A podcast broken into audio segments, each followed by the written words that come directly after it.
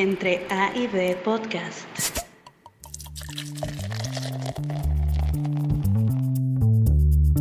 Y bueno amigos, muchas gracias por acompañarnos nuevamente. El día de hoy vamos a tocar un tema interesante, como todos los que hemos tocado. Y por supuesto, vámonos al norte directamente, vámonos al estado de Sonora, que también produce destilados, como no. Prácticamente todo nuestro país produce destilados en diferentes formas y variaciones.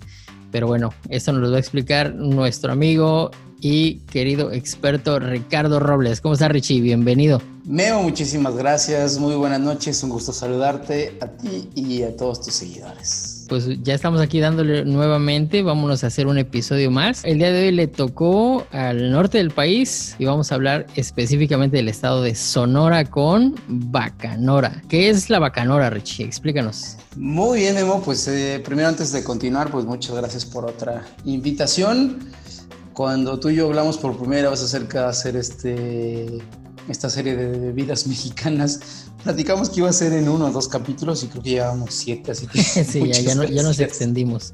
No, pero está chido, ¿no? Porque pues realmente tenemos que tocar a profundidad los temas, ya que muchos no conocemos, ¿no? O sea, me incluyo, ¿no? Por ejemplo, pues yo hay bebidas que no he probado y pues qué mejor que tener como el contexto cultural también y sobre todo pues tratar de investigarle más y pues probarlos, ¿por qué no? ¿Cuáles de las que hemos hablado no conoces? Eh, ahora, por ejemplo, Bacanor no lo he probado, ni tampoco este Comiteco, que vamos a hablar de Comiteco. Sí, eh, ¿Qué más? pues nada más, creo que de un fuera sí, sí he probado de todo un poquillo. ¿La raicilla y el sotol ya los probaste también? Sí, ya, ya raicilla y sotol, sí.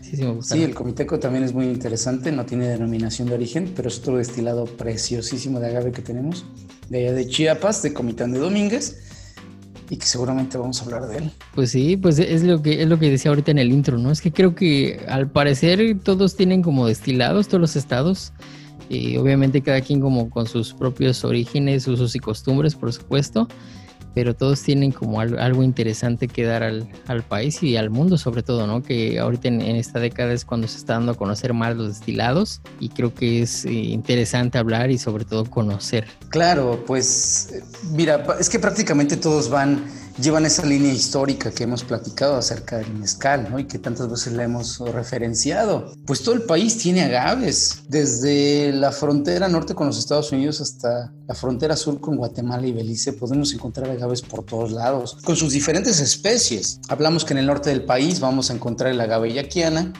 como vamos a encontrar un poquito más hacia la parte del altiplano o el centro del país, vamos a encontrar salmiana, Inequides, Maximiliana, que platicábamos en el episodio pasado sobre la raicilla, Rodacanta en el estado de Jalisco, Salmiana en el estado de México, la Ciudad de México, los alrededores, Pachuca, Tlaxcala, el agave americana, y hacia el sur pues tenemos pues el agave, por ejemplo, el enequenero, ¿no? El sisal.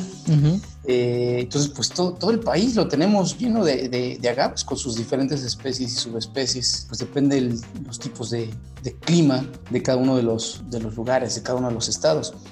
Y en específico, en el norte del país, el agave yaquiana o conocido científicamente como agave angustifolia jau o agave pacífica para otra de las nomenclaturas, pues es lo que representa a un estado muy hermoso del norte del país, que es el estado de Sonora, y con el cual se realiza el destilado de la bacanora. Está interesante y aparte complementando un poquito lo que dices, pues eh, es que eh, como sabemos, pues la planta es muy adaptable, ¿no? A los diferentes tipos de, suelos, de climas y pues también de ahí su riqueza eh, de variedad, ¿no? Porque por ejemplo encontramos pues variedades desde muy en, zonas muy boscosas o muy elevadas, climas tropicales, como también en, desiertos, ¿no? Como es el caso de, Sonora, pues prácticamente es todo todo desierto, entonces eh, pues es interesante encontrar agaves ahí, ¿no? Sí, pues eh, lo que es la especie agave de la familia de las eh, aspargáceas, en resumidas cuentas una suculenta, pues todo este tipo de plantas tienen esa característica, que se adaptan muchísimo mejor, climas con, condiciones muchísimo más extremas, ¿no? Hablamos tanto del, tipo de suelos porque hay agaves que han crecido en, en superficies 100% pedrosas, pedregales. Como me tocó ver en el estado de Chiapas, me invitó un agave que creció en la teja, en la teja de una casa, no tenía nada de tierra, solamente la teja, y era un agave impresionante como de metro y medio más o menos de, de altura y tal vez unos dos metros de diámetro. Entonces, bueno, los, los, las suculentas o este tipo de plantas pues tienen esa característica de que se pueden adaptar a cualquier tipo de, de, clima. Y acá en el norte se dio bastante bien la especie Angustifolia jau con esas dos maneras de llamarla, agave yaquiana o agave, o agave pacífica, eh, sobre todo en el estado de Sonora que tiene condiciones de clima mm, muchísimo más eh, extremas que algunas otras partes del país por el desierto de Sonora, como bien lo estabas mencionando, pues alcanza temperaturas hasta 50 grados centígrados en, en el verano o inclusive pues cerca hasta más, 53, 54, 56 grados centígrados. Y en las estaciones de, por ejemplo, otoño o invierno, pues puede alcanzar en otoño tal vez los 10 grados centígrados y en el invierno puede alcanzar hasta los menos 5, menos 10, menos 15 grados centígrados, pues porque el, el agroclima o las condiciones climáticas que existen en el estado de Sonora por el desierto, pues dan esas extremidades tan complejas de clima. Y pues qué mejor que una suculenta, qué mejor que un agave, qué mejor que una de estas plantas para que se haya evolucionado ahí, para que viva y para hacer un destilado. Claro, y aparte me, imagino que también pues al tener estas condiciones eh, pues extremas, digamos que también la planta se desarrolla de una forma muy interesante, ya que es, eh, sabido que, por ejemplo, en, este tipo de plantas para producir vinos o algún destilado, cuando sufren estos estreses de, de temperatura, sobre todo es cuando mejor expresiones dan, ¿no? En el caso de las uvas, por ejemplo, cuando se encuentran en, montaña, que les da el sol directo y alcanzan temperaturas muy altas durante el día y durante la noche es climas eh, cero o bajo cero, pues eh, alcanzan unas expresiones muy interesantes y bastante complejas, ¿no? No sé si el caso de Bacanora. Y bueno, también en el caso de las uvas, por ejemplo, para complementar tu aportación, hay algunas veces que tienen que hacer la pizca o la recolección de las uvas en condiciones de temperatura pueden ser de 0 grados centígrados o inclusive hasta menores de 5 grados centígrados para que la uva no se estrese y que la uva ya el fruto final pueda estar en las mejores condiciones para poder hacer el proceso. Y bueno, en el, caso de los agaves, para la, mm, eh, agave angustifolia jau, o nuestra agave pacífica, o nuestra agave yaquiana, pues sucede exactamente lo mismo, que este tipo de condiciones agroclimáticas va a estresar muchísimo la planta y va a darle características completamente diferentes de sabor a su equivalente, agave angustifolia jau en el estado de Jalisco, o el agave angustifolia jau en el, en el estado de Oaxaca, que tiene condiciones de clima muy diferentes. Recordemos que en el estado de Oaxaca, la, el agave angustifolia jau es conocido como espadín, con quien se realiza más del 90% de la producción de mezcales en este momento. Y en el estado de Jalisco, esta misma especie de agave, Angustifolia jau, se le conoce como Ixtero verde. Y con esta se realizan dos destilados de agave. Una de ellas con denominación de origen que hablábamos la semana pasada acerca de la raicilla, en específico el tipo de raicilla de la costa que se realiza con agave angustifolia jau y con agave rodacanta en el norte del estado de Jalisco y la tushka que es igual a angustifolia jau pero en el sur del estado de Jalisco, frontera con Colima. Entonces, nuestra planta, nuestro agave, Angustifolia jau, que es uno de los agaves más plantados en, en, todo el territorio mexicano, junto con el agave tequilana Weber, variedad azul, pues bueno, tienen una cantidad de sabores y de características también muy diferentes entre cada una de las regiones donde sean plantados. Y bueno, pues ¿por qué se llama bacanora y no se llama mezcal si es prácticamente la misma planta? Pues porque la denominación de origen del mezcal pues ya está comprendida en nueve estados del país. Si recuerdan también habíamos platicado que todos los destilados de agave tienden por cuestiones etimológicas o por una raíz cultural, todos los destilados tienen el derecho de llamarse mezcales, ¿no? Porque prácticamente la palabra mezcal tiene esa connotación de significado por la, lengua o el dialecto náhuatl, que significa agave cocido. Entonces, todos los agaves cocidos, mientras estén destilados, tienen el derecho cultural de llamarse mezcales. Pero cuando empiezan a ver las denominaciones de origen, en el 74 para el caso del tequila, en el 94 para el caso del mezcal y en el 2000 para el caso del bacanora, pues cada uno de estos destilados están empezando a buscar sus propias personalidades o su identidad, algo que los haga diferente uno al otro. Y en el caso de la, bacanora, pues bueno, utilizan exactamente la misma especie, la agave angustifolia how, que hablamos ahorita, que está permitida en la raicilla y está permitida en el mezcal, pero del estado de Sonora y en específicamente del municipio de Bacanora en Sonora. Ahí empieza esta historia de este destilado para la denominación de origen. Y de ahí se extiende actualmente a 33 municipios del estado de Sonora, que comprende lo que actualmente es su protección legal o su protección, sus marcos legales, su protección legal por la denominación de origen. Ok, entonces como hablábamos hace ratito fuera de cámara, realmente pues eh, si lo vemos, lo bajamos a un contexto más que podamos entender es, pues, se debe a la prohibición del 34, ¿no? 1934 específicamente con Plutarco Elías Calles. Sí, Plutarco Elías Calles estaba en ese momento de gobernador de Sonora, antes de lanzarse a la presidencia de la República. Era el gobernador de Sonora y prácticamente la idea de él era eliminar completamente todo tipo de destilado de agave, puesto que él consideraba que ese tipo de destilados le daban al pueblo un bajo nivel en los estratos sociales y económicos.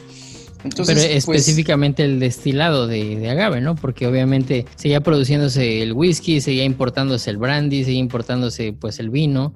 Entonces él lo veía específicamente como una cosa de pobres, ¿no? Sí, justamente, él lo veía, él veía que era una bebida para pobres y por eso es que él quiso extinguir completamente todas las destilaciones de agave. Todas las, destilaciones que en su momento él como gobernador del estado de Sonora tenía dentro de su territorio, porque él después cuando llega a la presidencia del país quiere hacer lo mismo, pero algunos otros destilados sobreviven, como el caso del tequila.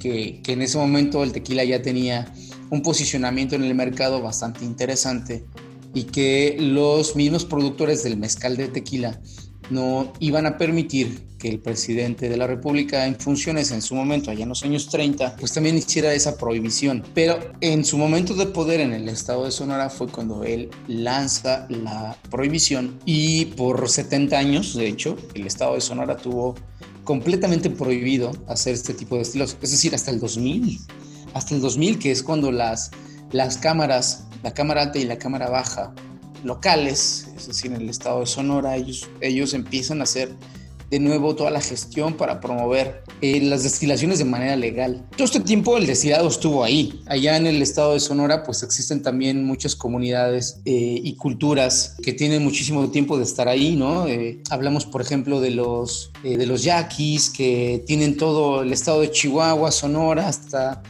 llegar a Nayarit, todo, todo lo que es la Sierra Madre Occidental de nuestro país pues está habitado por ellos y ellos tienen también como parte de sus usos y costumbres hacer el destilado en esta parte del territorio nacional. Entonces todos, todos ellos siempre lo han realizado. Los rarámuris que también comparten el estado de Chihuahua con el estado de Sonora, pues también han sido parte de las culturas que, que han tenido el destilado como parte de sus usos y costumbres, junto con el sotol obviamente. Pero pues todo este tiempo estuvo de una manera muy clandestina, hasta que en el 2000 se empiezan a hacer las modificaciones a las leyes para que dejara de ser un producto clandestino.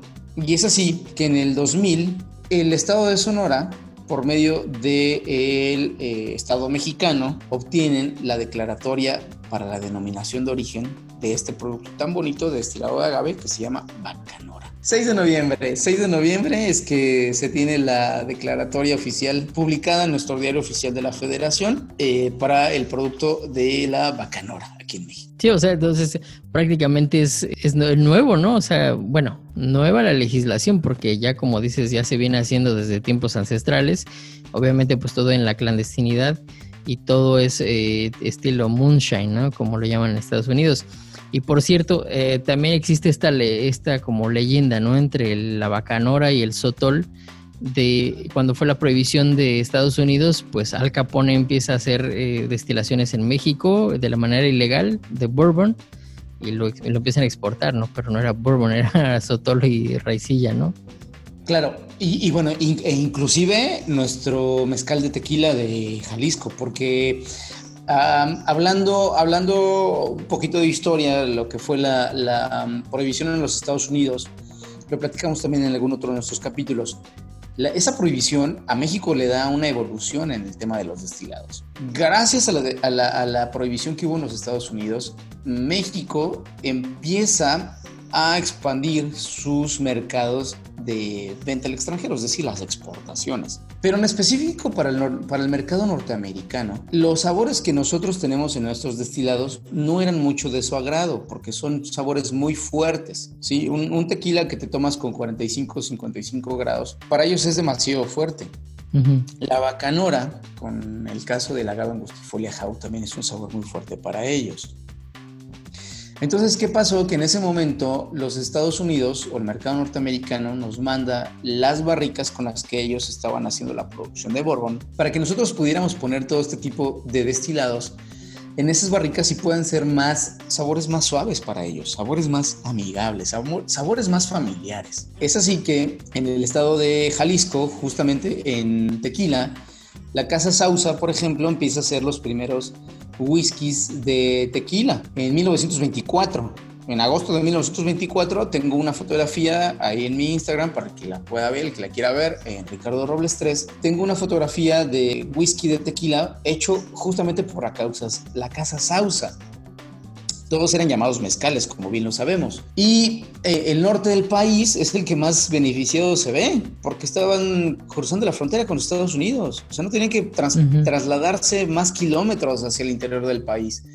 Entonces tenemos el estado de Sonora que prácticamente hace frontera con los Estados Unidos, con el estado de California, Arizona, y con el estado de Nevada, los Estados Unidos, y el estado de Chihuahua, que hace, que hace frontera también con Texas, que son eh, centros muy importantes de población tanto latina, mexicana, como norteamericana, ¿no? Recordemos que el estado de Texas pues es el principal productor de petróleo para los Estados Unidos, entonces hay una gran, gran población anglosajona viviendo en el estado de Texas. Y California pues no se diga, si California en este momento se independizara de los Estados Unidos sería la quinta potencia mundial, nada más por todo lo que hacen en el estado de California. Tiene una agricultura muy impresionante, ¿no? Entonces, la, la cantidad de anglosajones viviendo en estos dos estados en específico hacen que la demanda de alcoholes tenga que ser muy importante y el único lugar donde podían ellos comprar era México y cruzando la frontera, nada más cruzando un par de kilómetros tenían acceso tanto a Sonora como a Chihuahua.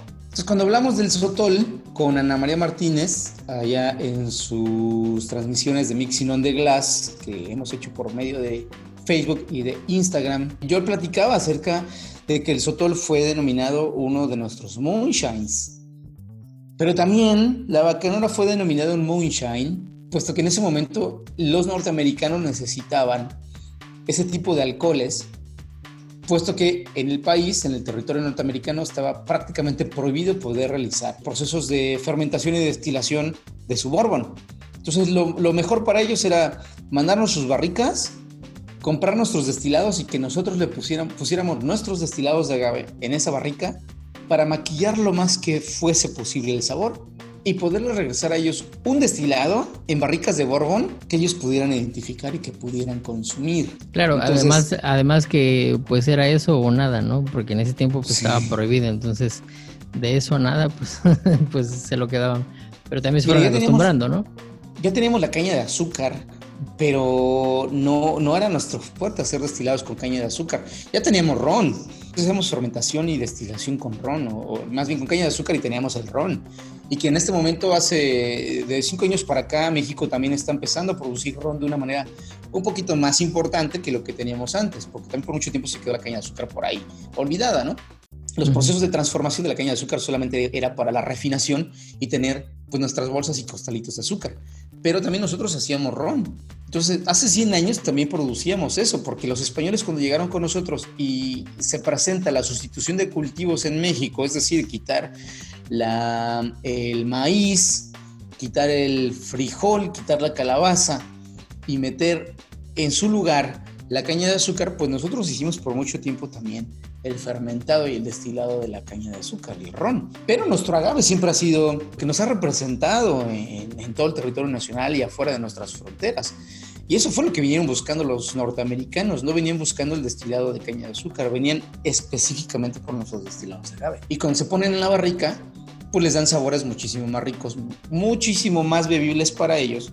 Y es también a partir de ese momento que de manera fuera de leyes empezamos a hacer, desarrollar en el país los eh, reposados y añejos, puesto que estábamos utilizando las barricas de Bourbon, con, con esa personalidad, ¿ok? Con esa personalidad de, de bourbons dulces, con esa personalidad de flan, de caramelo. Empezamos a hacer ese tipo de destilados con ese tipo de personalidad para vendérselos específicamente a los Estados Unidos. Entonces, Sonora fue bendecido en su momento por estar cerca de la frontera con los Estados Unidos y que le pudiéramos dar nuestros destilados de agave. Es decir, le dábamos nuestros mezcales. Pero a partir del 2000, que entra la denominación de origen, justamente para el estado de Sonora, es que este destilado de agave, que anteriormente se podía llamar mezcal, tiene su propia personalidad y ahora se llama bacanora. Y, eh, bueno, cuéntanos un poquito acerca de las características principales. Este, sabemos que se hace con un angustifolia eh, que prácticamente viene a ser un, un espadín pero ¿qué características lo definen? O sea, en cuanto a sabor eh, o alguna característica principal, como por, bien lo decías, es 100% de agave, ¿no? ¿no? No tiene mezclas añadidas. Claro, 100% de agave.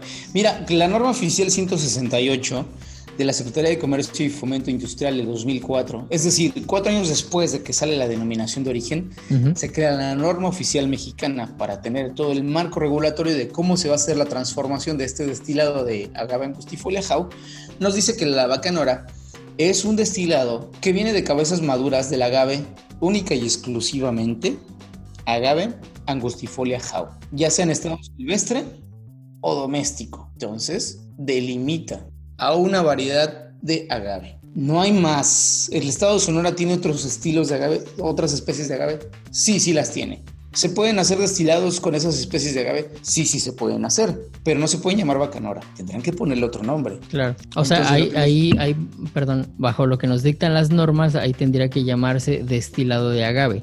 Ya no puede llamarse bacanora. Eh, o si alguien le quiere poner un nombre más o un perfil de nombre más eh, específico por la, la, región donde vaya a, destilarse, vamos a poner eh, de Sonora, recuerdo ahorita Puerto Peñasco, por ejemplo. Si Puerto Peñasco tuviera alguna población de agaves bastante interesante que no fuesen o inclusive aunque fuesen Angustifolia ¿eh? Puerto Peñasco no está dentro de la denominación de origen. Una compañía para hacer destilación que cubría toda la parte histórica, las tradiciones, los maestros destiladores, palenqueros, etcétera, para poder hacer la destilación, por, porque ya tiene muchos años haciéndolo. Y en este momento lanzaron al mercado su producto, podrían llamarlo destilado de agave, sí podrían llamarlo destilado de agave, uh -huh. pero si están empezando a hacer una campaña para que el producto tenga su propia denominación de origen, le van a quitar la palabra destilado de agave y posiblemente le llamen Peñasco o Porto Peñasco o le van a poner algún otro nombre con que la gente lo pueda identificar y que puedan saber que justamente de esa parte del país viene ese destilado que ellos están elaborando. Y ya conforme la información que ellos te presenten podemos distinguir, como en el caso de la bacanora, pues con qué tipo de agave se hace, cuáles son las técnicas de producción, cuáles son las categorías y cuáles son los tipos, blanco, reposado, añejo, extrañejo, etc.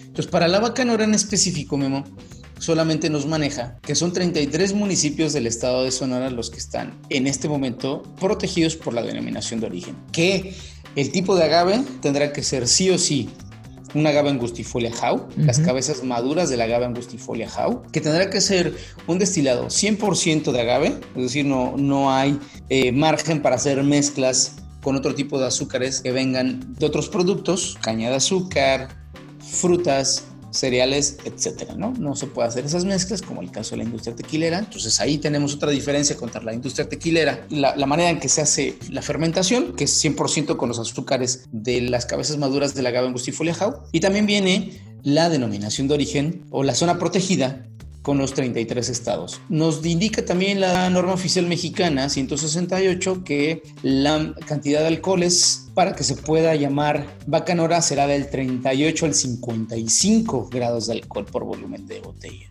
Ok, sí, sí está alto, ¿eh? ¿hay bacanora de 55? Sí, pero justamente ahorita que dices, está alto. Recordemos que en todos los demás destilados que hemos hablado, raicilla, mezcal, tequila, en el caso del sotol también, nos marca de 35-55 grados de alcohol. Uh -huh. La bacanora nos marca de 38, de 38 a 55 grados de alcohol. Entonces no vamos a encontrar bacanoras de 35 y si las encontramos serán licores, pero la cantidad de litros en este momento producidos pues no es tan amplia, oscila aproximadamente los 80 mil litros anuales. La raicilla, si bien recuerdan, está alrededor de 100 mil litros de producción anuales, entonces son todavía destilados que tienen una producción muy pequeña y que prefieren en este momento lanzarlos directamente al mercado que hacer infusiones. Sí las hay. Encuentras de Jamaica, de tamarindo, de café, de chocolate. Sí, sí las hay. Pero en su mayoría vas a encontrar, pues es, un, es un grueso muy importante el que vas a encontrar 100%. No vas a y con esa graduación alcohólica del 38 al 55. Hay muy poquitos que están haciendo esas infusiones porque de cualquier manera pues también les sirve para tener ingresos adicionales y paladares pues muy en específico, paladares que les gusten ese tipo de sabores de no soy muy fan, pero existen. Claro, y pues ya, ya es como dices, para un gusto más específico, ¿no? Pero pues ya para la, gente que es más eh, conocedora, pues obviamente se va con sabores eh, más complejos, ¿no? Y que, te los va a dar, pues obviamente la, maduración. En el caso del cocimiento de agave es lo mismo, pues se va en, en vapor o es bajo tierra? Mira, me encanta esa pregunta porque la norma oficial mexicana no explica las o no contiene las técnicas de producción. Entonces te puedes encontrar bacanoras muy ahumados, muy, muy, muy ahumados, lo que te puede dar a entender que hicieron una técnica de cocimiento de las cabezas de agave maduras en hornos subterráneos. Como te puedes encontrar bacanoras que son muy limpios en sabores, que posiblemente pudieron haber utilizado hornos de mampostería u hornos de autoclave, pero no está eh, especificado en la norma oficial mexicana 168 eh, las técnicas de producción. Lo que sí nos especifica en la norma son los tipos de agave. Digo, perdón, los tipos de eh, bacanora. Ok. Son cuatro.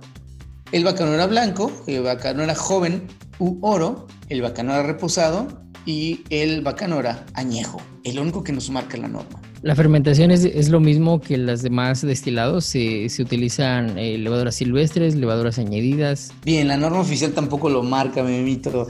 Esta norma oficial me encantó porque es una norma oficial que ya lleva 16 años. Pues prácticamente en el 2004 fue lanzada la, la norma oficial 168 para la producción del bacanora y que tiene muchas lagunas en el marco regulatorio. Y eso me encanta, por un lado, porque le da toda la libertad al productor de Bacanora de hacer y experimentar, no lo limita, ¿sí? Así como puede haber ensambles de la agave angustifolia how de diferentes eh, regiones comprendidas en la declaratoria de denominación de origen, también puede experimentar ensambles, por ejemplo, de técnicas de destilación, pueden tener una técnica en barro y pueden tener el ensamble con una técnica de alambique de cobre.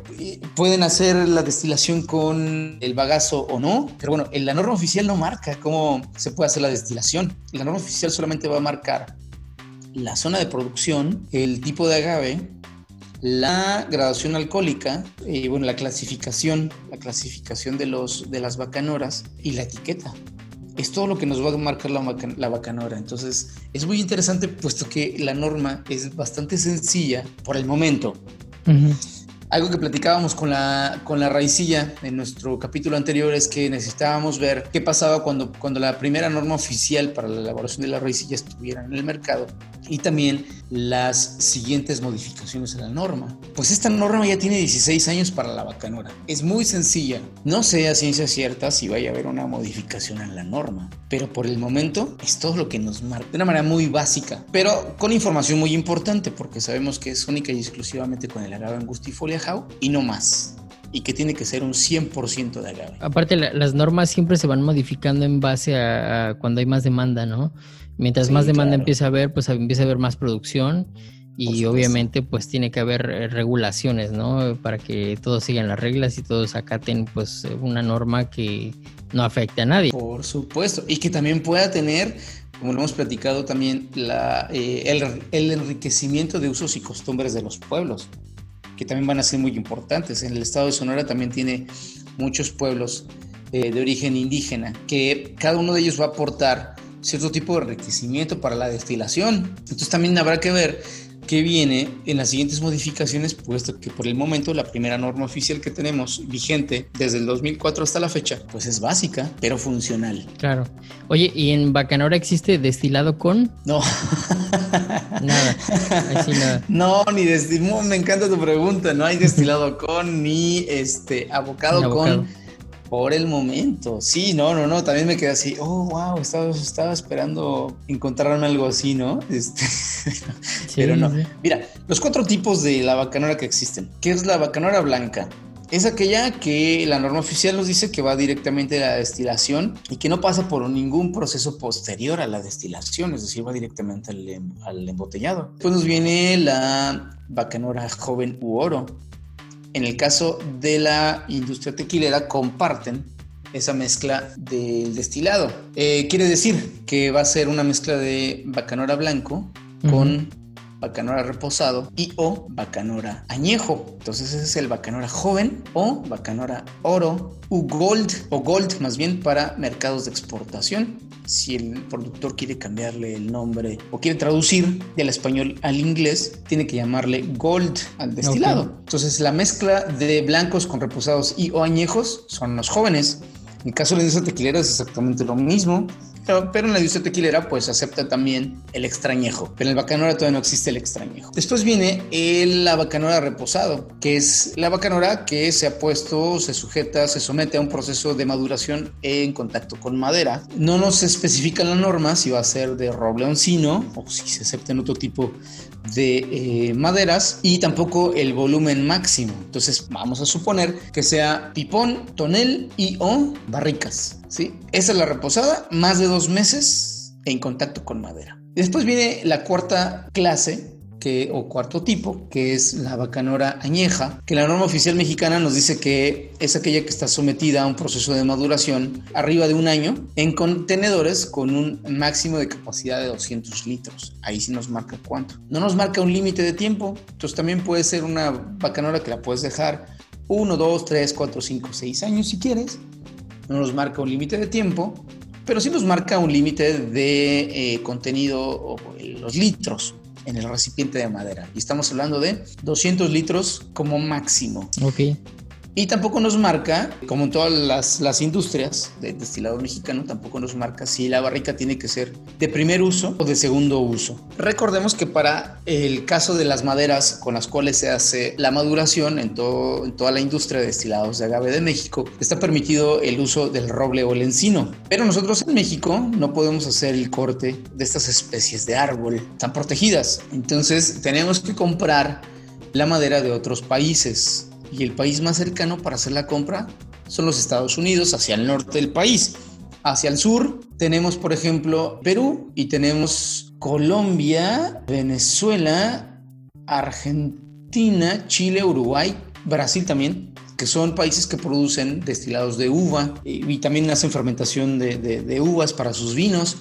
Entonces ellos también son otros países donde nosotros podemos comprar pues, las barricas. Pero bueno, en específico los Estados Unidos, que es lo más cercano que tenemos en nuestras fronteras, hablando específicamente de Sonora, pues prácticamente a dos horas en carretera está del municipio de Bacanora, a dos horas en carretera llegas a los Estados Unidos.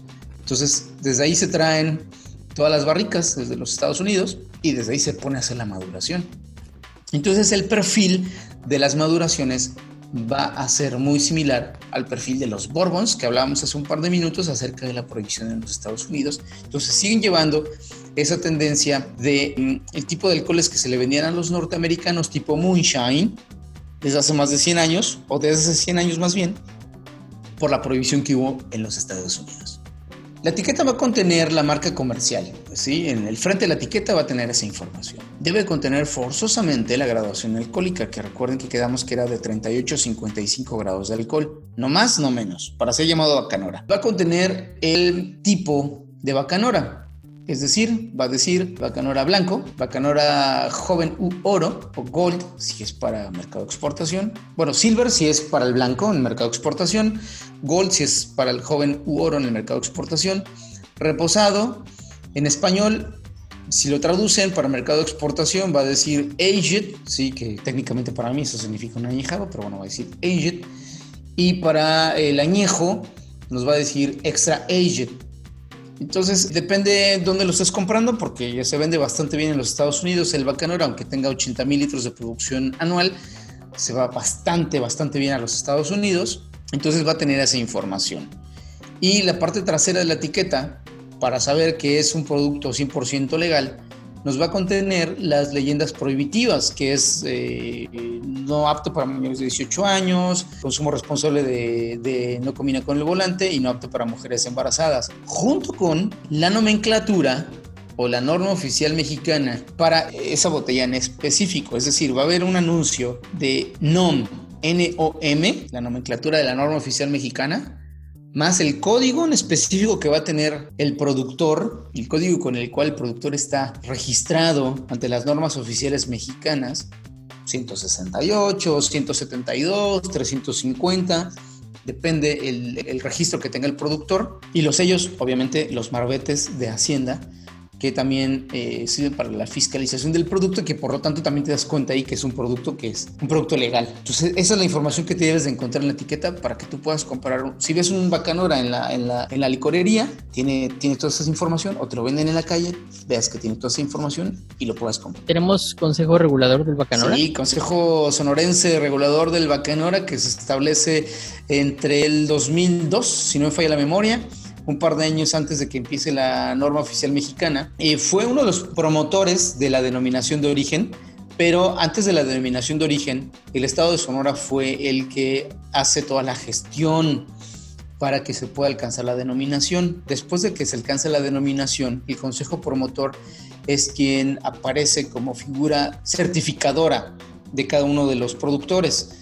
Y cuando llega la norma oficial mexicana, pues la norma oficial mexicana pues es incentivada por el Estado de Sonora, por el Consejo eh, Sonorense eh, Regulador de la Bacanora, por el Centro de Estudios Superiores del Estado de Sonora, por la Secretaría de Hacienda de México, por la Secretaría de Agricultura y otros organismos para que pudiera, pudiera ser lanzada la norma oficial mexicana. Y bueno, pues, eh, pues nada más ya como último decir que este tipo de destilado va a ir excelentemente con los clásicos. En cuestión de, de hacerlo coctelería, por ejemplo, pues netamente va a ir con cualquier tipo de clásico, ya que su perfil es muy parecido al bourbon. Claro, para los, para los que encontramos eh, la bacanora en, en, maduración, va a ir perfectamente bien con ese estilo de cócteles.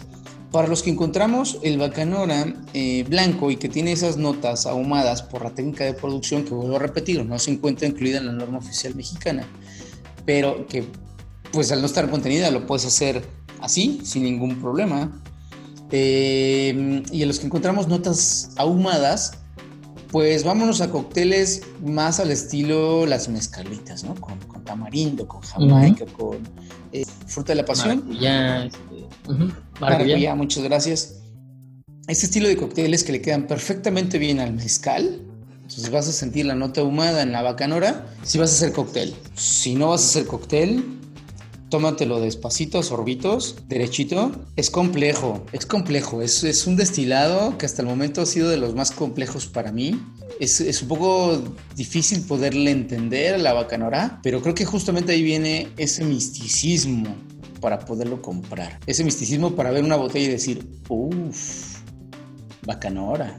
Claro, la compro. Fíjate que eso, eso, te quería comentar también, ¿no? Que muchas veces eh, nos vamos con la primera impresión eh, desgraciadamente a veces pasa, ¿no? Al probar un, mezcal, un mezcal, una raicilla, un sotol, pruebas uno y dices, no, está bien gacho, está bien fuerte, muy alcohólico, pero realmente, pues recordemos que la, las normas o, la, o, los estilos pues son, son muy variados, entonces pues sí como que ten, tienes que probar un poquito más para hacerte un juicio verdadero, ¿no? Y no nada más irte con la primera impresión. Sí, por supuesto, mira, las marcas que puedes encontrar, una de las marcas que a mí más me, me llamó la atención, es un poco difícil todavía encontrar el bacanora en México, pero si lo llegas a encontrar, Puro Chucky es una, es una maravilla, me mito.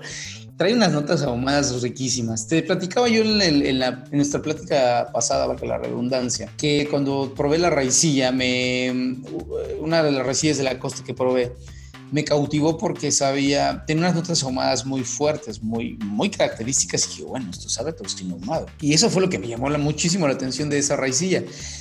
La bacanora es un, poco más compleja de definir. Si tú me preguntas ahorita qué sabe, es más difícil. Te puedo decir a qué sabe el espadín oaxaqueño. Te puedo decir a qué sabe el espadín poblano. Te puedo decir sin ningún problema, te puedo, te puedo así dar la ficha de tiene estas notas, eh, y pues obviamente depende de la técnica, pues el ahumado va a estar súper presente, ¿no? Pero la bacanora eh, me cuesta un poquito más de trabajo poderla definir en aromas y en sabores. Y justamente es porque la norma oficial mexicana aún no les delimita, les marca o les, les, regula cuáles son las técnicas de destilación que ellos pueden utilizar. Todo el proceso, todo no, no está regulado en la norma oficial. Entonces, te vas a encontrar bacanoras que sí te van a saber ahumado y detectas automáticamente que pudo haber sido por la técnica de producción. Pero el bacanora que yo tengo en este momento en mi casa, casa tuya, casa de ustedes, es un bacanora que no tiene esas notas ahumadas. Entonces, ¿cómo te lo, cómo te lo explico? Claro, y, no, no, no, lo puedes encerrar en, un sabor, ¿no? decir, ah, no, todo el bacanora así es. O sea, no. Claro. Tiene, tiene sus diferentes variedades. Claro, entonces. Eso es lo interesante. La, la, la técnica eh, puedo deducir por, el conocimiento que tengo con los demás destilados que será en hornos de mampostería o en autoclave, como te mencioné. Pero ¿sabes qué es lo mejor de esto, Memito? Que justamente ser un producto 100% mexicano y que aún está desconocido por todos, y me, incluyo que el conocimiento que tengo de la bacanora pues solamente se limita a cinco botellas de bacanora, una de ellas puro chuki, que tiene unas notas súper ahumadas y que me encantó porque sí me recordó a el mezcal oaxaqueño más piscola, que se vende ya en la península de Yucatán. Los otros son todavía más complejos, puesto que no encuentro referencias con el resto de destilados mexicanos de agave. Entonces, hay que ir a Sonora. Tenemos que ir al municipio de Bacanora, que es el municipio más importante para la producción. Y de ahí conocer otros municipios que tengan eh, todo este tipo de destilados y poder tener esa referencia. Y aprovecho, por cierto, para decirte que el 21, 22, 23 y 24 de noviembre me voy a Jalisco de nuevo para irme a hacer mi road trip por la ruta de la raicilla para conocer todavía más y más y más y más de este destilado. Y para el 2021, 2021, ya estaré haciendo pues mi recorrido por el estado de Sonora y Chihuahua para conocer un poquito más del Sotolí de la Bacanora. Vámonos. Pues sí, está, está bastante interesante y fíjate, es otro motivo más para probarlo, ¿no? Para que realmente pruebes las diferencias que hay y sobre todo de ahí te formes un juicio acerca de todos los destilados. Y vaya, todos los que trabajamos en la industria de elementos de bebidas, pues es una gran oportunidad para también conocer eh, saber diferenciar, sobre todo cuando, yo insisto, cuando viene algún extranjero o alguien que no conoce, pues cómo le explicas. Eh, precisamente como dices, es tener referencias de todo tipo de destilados eh, sobre todo los que, que nos dedicamos a hacer, por ejemplo, tastings, pues es importante conocer el perfil de sabor para que sobre eso también puedas recomendar algo. Y a final de cuentas la gente se lleve un buen sabor de boca del destilado mexicano. Pues en resumen, si quieres eh, unos tips para cómo diferencias uno de otro, eh, en resumen, Bacanora viene del estado de Sonora, del agave angustifolia jau, que es con el mismo con el que se hace el espadín del estado de Oaxaca, menos ahumado que el espadín oaxaqueño o que el mezcal oaxaqueño. Graduación alcohólica de 38-55 grados. Decía un poquito acerca de las notas ahumadas, depende de la marca que tengas. Notas de mm, almendras, notas tostadas de almendras, cacahuates, nuez, tal vez un poquito de cuero, pero eh, pues eh, hasta, hasta ahí puedo darte una referencia de, de aromas y sabores. No voy a encontrar notas cítricas hasta el momento, no he encontrado notas frutales hasta el momento, eh, como no hay mucho destilado en México, pues eh, las únicas botellas que he probado traen este perfil de aromas y de sabores. Pero bueno, ya yéndome directamente a Sonora para eh, probar los destilados, posiblemente me encuentre cosas muy diferentes. Eso que... Pues mi Richie, muchísimas gracias. Creo que con esto cubrimos todo lo que es Bacanora. Es pues bueno, no nos queda otra más que consumo responsable, que dice... evita el exceso, nada con exceso, todo con medida. Producción no apto para para atrás ni menores de edad. Está bien, si toma no maneje. Pero como sano. Mira, me mito con esto prácticamente con la información de experiencia propia con el marco regulatorio que te vuelvo a repetir es, es bastante básico, la denominación de origen con la norma oficial mexicana. Con eso cubrimos lo que nos marca la ley que es la bacanora. Obviamente, pues al irnos para allá, ya te tendré más información de qué vamos a encontrar, porque bueno, eh, sí es, creo que es parte muy importante de, todo este conocimiento, pues el viaje, estar con los productores. Y el Estado de Sonora, pues eh, está en la lista, que era uno de los viajes que tenía para este año, pero con todo el COVID, pues ya no se pudo. Entonces lo voy a poner para el 2021 para poder compartir contigo y con todos tus seguidores más información acerca de la bacanora. Eh, pero bueno, pues con eso terminamos todos los destilados que tienen denominación de origen en el país, excluyendo, claro está, la charanda que viene de la caña de azúcar y que he dicho en algunas ocasiones que no tengo tanto conocimiento sobre la caña, pero sí de los destilados de agave. Y el sotol, pues todavía más destilados, Memo. Todavía todos los, los, destilados sureños, ¿no? De los que hablábamos al principio. Sí. Por supuesto que los vamos a tocar, así que... Bueno, bueno también el posh, por ejemplo, pues está hecho de maíz, pero también es, es importante tocarlo, por, más que nada porque también tiene tradición y está nuevo, ¿no? No, no, es, no es tan conocido también en el país y es muy interesante. Sí, eh, pues, ¿qué te parece si hablamos del comiteco y del posh para otro capítulo? Claro que sí. Para los que no sepan qué es un comiteco, que sea un posh, pues ya lo estaremos tocando en el siguiente capítulo, ¿te parece bien? Por supuesto. Excelente. Pues ahí nos veremos para la siguiente. ¿Cómo te, seguimos en redes, Rich? Bueno, pues eh, gracias a todos los que nos están siguiendo. Me encuentran en Instagram como Ricardo Robles 3. En Facebook me encuentran como Ricardo Robles. Con Ana María Martínez me encuentran en su blog de Mixing on the Glass. Pueden buscarlo desde Google, Mixing on the Glass.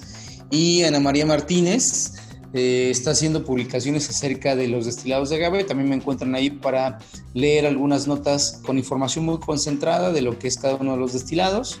Entonces, desde Mixing on the Glass también me encuentran o en las transmisiones en vivo de Mixing on the Glass también por Facebook y por Instagram. Por ahí también nos pueden seguir para cualquier duda que tengan, pues todas sus órdenes. Pues bueno, pues apóyenos con un like, apóyenos con un follow también, es muy importante para nosotros y sobre todo compartan, que, esto nos, nos ayuda también a, llegar a, más personas y sobre todo pues a, que también nos caiga más información. Es, es, importante compartir entre todos. Sí, por supuesto. Y pues muchísimas gracias Ricardo por habernos este, acompañado una vez más aquí estamos dando lata para el siguiente episodio también. Bien, Memito, pues como siempre un placer eh, saludarte y compartir contigo todo esto. Nos vemos en el siguiente capítulo. Un saludo a todos. Un saludo y un abrazo a todos. Cuídense mucho. Bye.